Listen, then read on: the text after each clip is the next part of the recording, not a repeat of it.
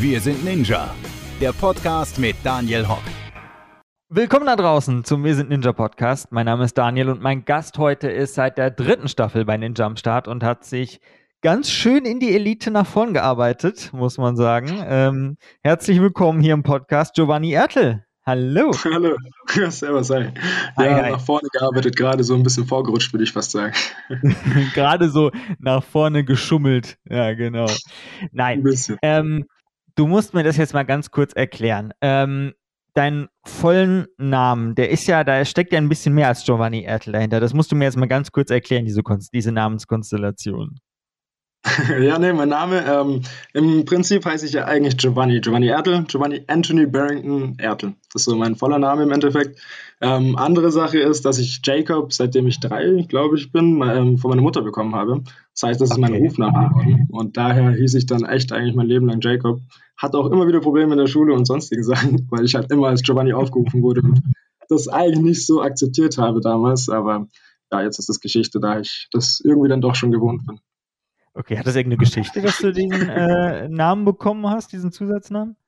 Nee, also, also es war echt, das genau das Witzige. Ich glaube eher, dass ähm, meine Familie damals, ich komme ja eher so, ähm, bin ja halb Deutscher, halb Jamaikaner. Und ähm, meine deutsche Familie ist sehr bayerisch, daher war das damals, wo meine Mom mir den, Na also den Namen erzählt hatte, Giovanni, ähm, haben sie immer irgendwie Giovanni oder Orange gesagt und daher hat sie dann gesagt, okay, Jacob, Jakob kommt eher, glaube ich, so Richtung Bibel und da kriegen wir es gleich eher einfacher hin. Da ähm, ist, glaube ich, Jacob entstanden. Ja, ja, ich glaube, wenn man Giovanni hört, da denkt man erstmal so, ja, oh ja, Italien. Ähm, ja, ganz genau. genau, also ganz klassisch, ja, okay, okay. Und was hat es mit JB auf sich? Das ist ja so dein Kürzel. Genau, ja, JB ist Jacob Barrington. Also Barrington ah, okay. ist ja der Drittname, genau. Jacob ja. Giovanni Anthony Barrington Ertel. Mhm. Daher JB. JB. Und ich habe ja Borty eigentlich auch, ähm, das was glaube ich auch viel verwirrt hat ähm, auf Instagram. Das heißt eigentlich ähm, Body Weight Only. Ist eine kleine Abkürzung ah. dafür. Sehr gut, auch wieder was dazugelernt. Sehr schön. Ja, ich habe schon selber oft gemerkt, dass es doch ein bisschen verwirrend sein kann. Viel JB, B und irgendwas. Was man da alles machen könnte mit so vielen verschiedenen Namen. Da könnte man so viele lustige Sachen machen, aber gut. Das ist so. genau. So, ich habe es gerade erwähnt, äh, dritte Staffel war dein erstes Mal bei Ninja Warrior. Ähm, wie bist du eigentlich damals auf die Show aufmerksam geworden? Ja, ich muss ehrlich sagen, ich kannte die Show selber gar nicht. Also es ist mein bester Freund Noah, mhm. der hat ähm, damals mich und sich ähm, fürs Casting angemeldet gehabt, hat mir dann einfach davon so. erzählt gehabt. Ja, einfach so. Also er hat gesagt, hey, da ist ja. was Cooles und so, lass uns da anmelden. Und ich so, ja, okay, klar, ich bin bei einem dabei, vor allem wenn es um Sport geht.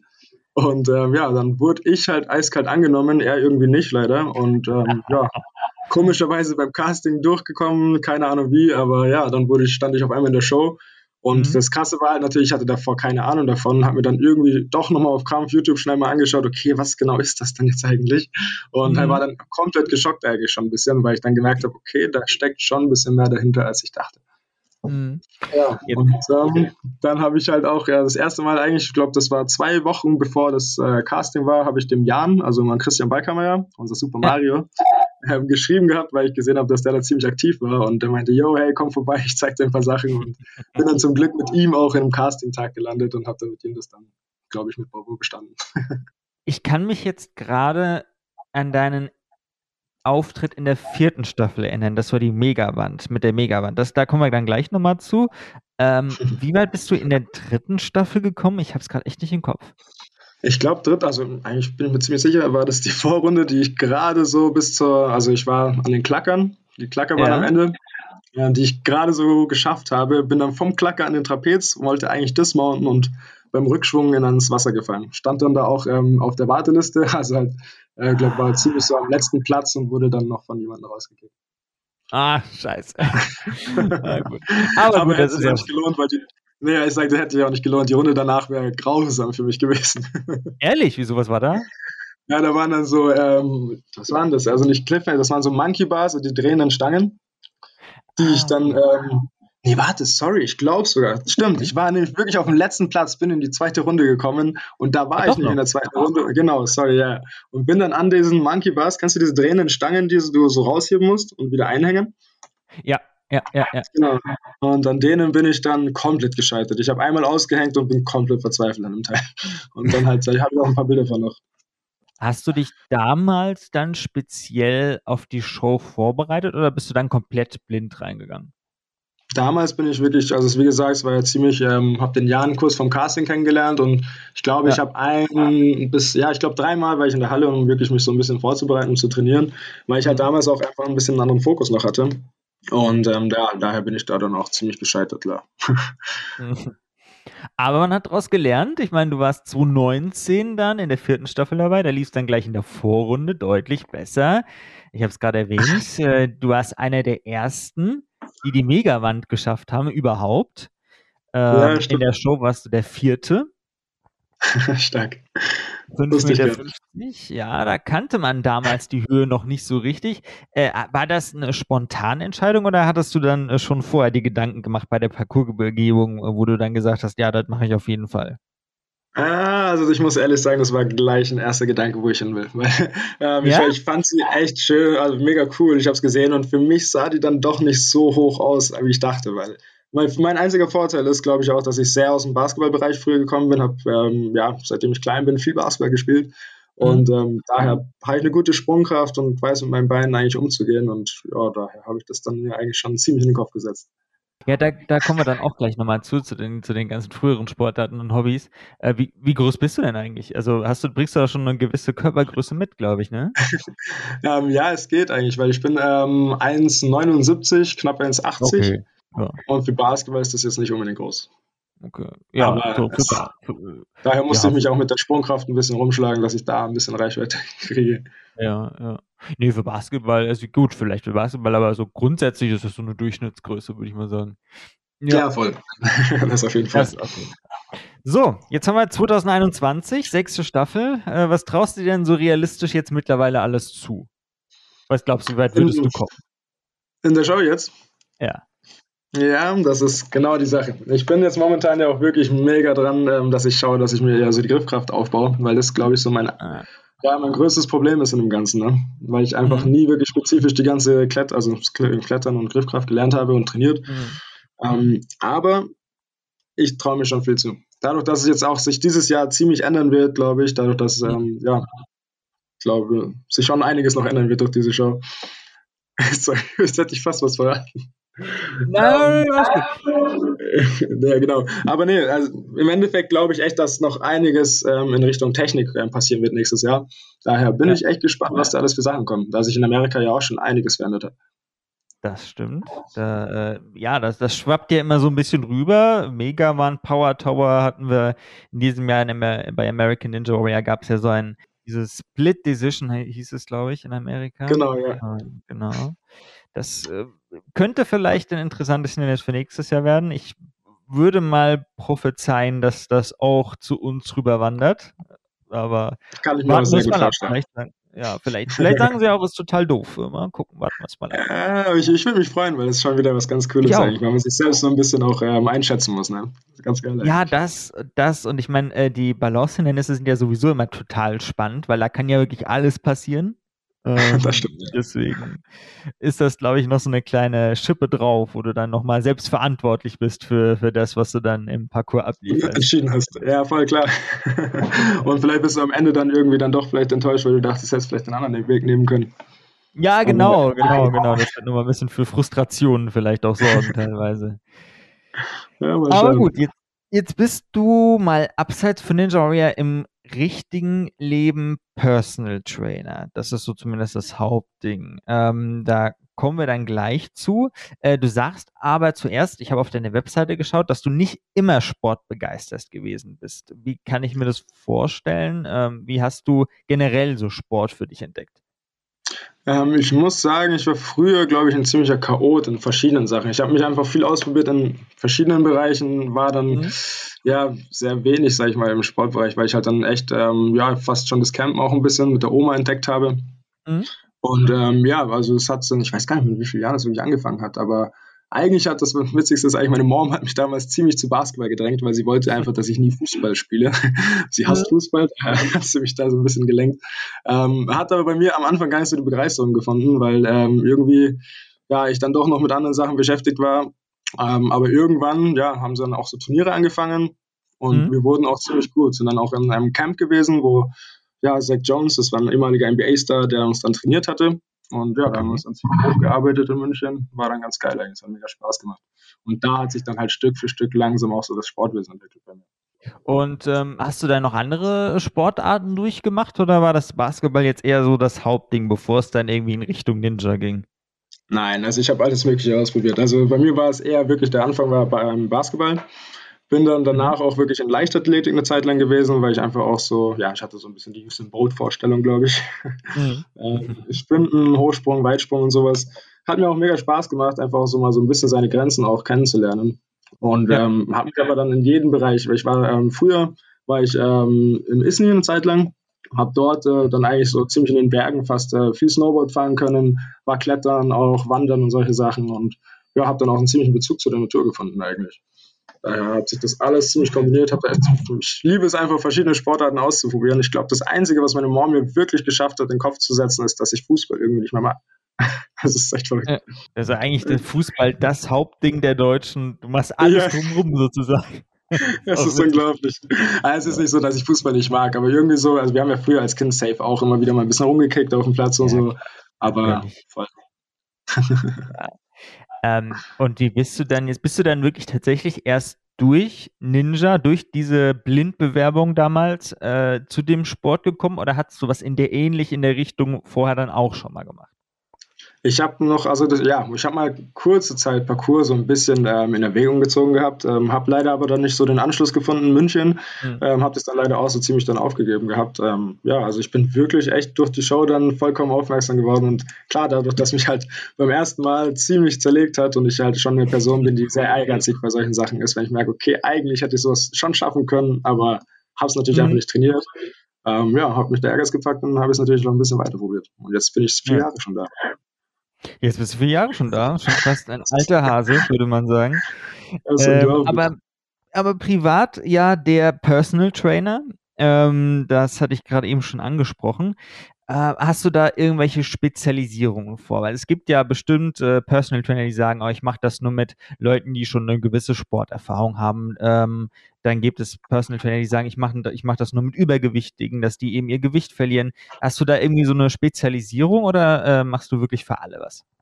Boah, also ich habe da noch nie drüber nachgedacht, mich irgendwie zu spezifizieren für bestimmte mhm. Kunden eigentlich, weil ich, ähm, ja, im Endeffekt äh, habe ich da ein ziemliches Grundspektrum von allem mit dabei, weil ich finde es okay. schwer immer zu andere Leute auszugrenzen, nur aus dem Aspekt, weil ich sage, okay, ich versuche nur in eine Richtung zu gehen. Und im Endeffekt im mhm. Personal Training ist es egal, ob ich jetzt nur, sag ich mal, Übergewichtige trainiere, da muss ja trotzdem auch pro Person anders rangehen, weil jeder Mensch und jeder Körper einfach individuell ist.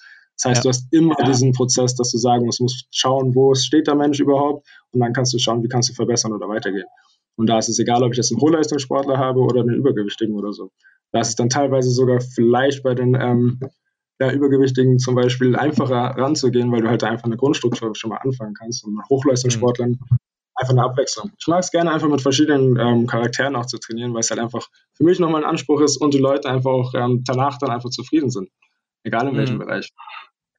Okay, äh, wie gehst du jetzt speziell so seit der Corona-Zeit rum? Ähm, konntest du denn überhaupt auch wirklich diese Personal im Speziellen jetzt auch wirklich personal, also vor Ort sein bei der Person oder die vor Ort ist bei dir. Konnte man das dann überhaupt in der Zeit durchführen oder ging das gar nicht? Hast du da irgendwelche anderen Wege gefunden?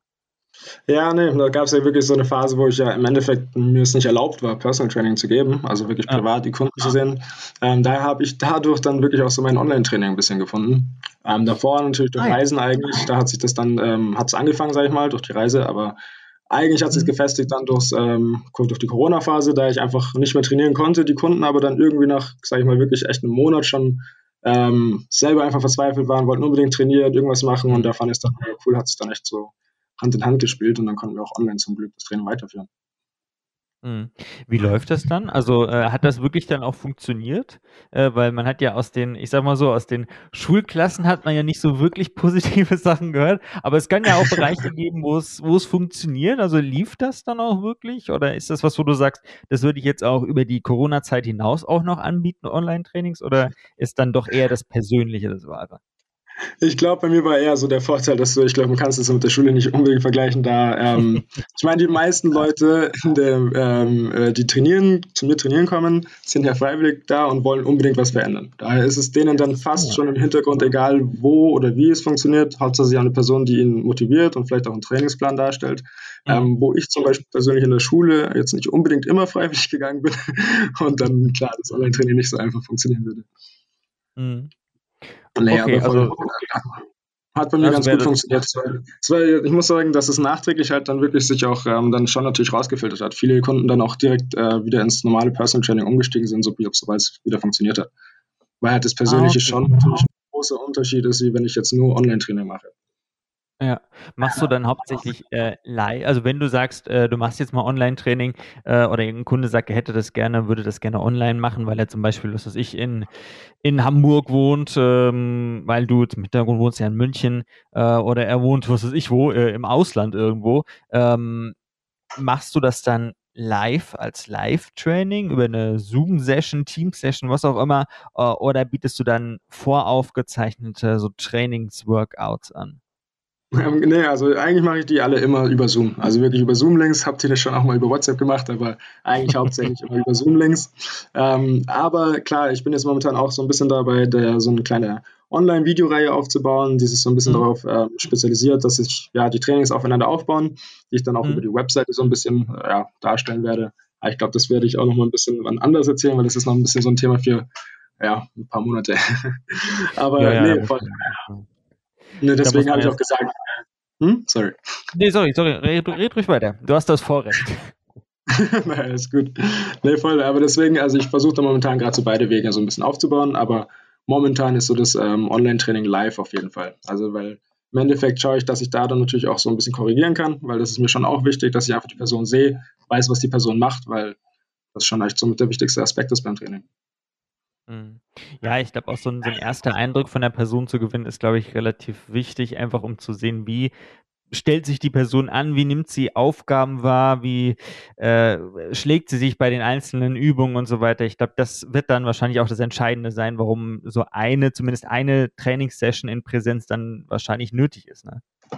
Ja, da hast du vollkommen recht. Also das ist ja auch eher so mein, äh, meine Struktur bei dem ganzen Online-Training. Ich mache die meisten Online-Trainings, also die meisten Trainings immer am Anfang hundertprozentig privat, dass man mhm. einfach mal schon mal einen Einblick hat, dass ich sehen kann, wie die Personen einfach auch von den Ausführungen her sind, ähm, ja, mir ein Bild machen kann und danach kann ich dann auch wirklich sagen, ich kann ins Online-Training reingehen, weil ähm, es ist einfach fast unmöglich, ohne Hands-on-Techniken teilweise manche Personen in bestimmte Bewegungen reinzubringen, weil man halt einfach, äh, ja, durch bestimmte Sprachen oder halt ähm, Coaching-Cues nicht wirklich immer die richtige Richtung angeweisen kann, weil jeder Mensch denkt einfach ein bisschen anders.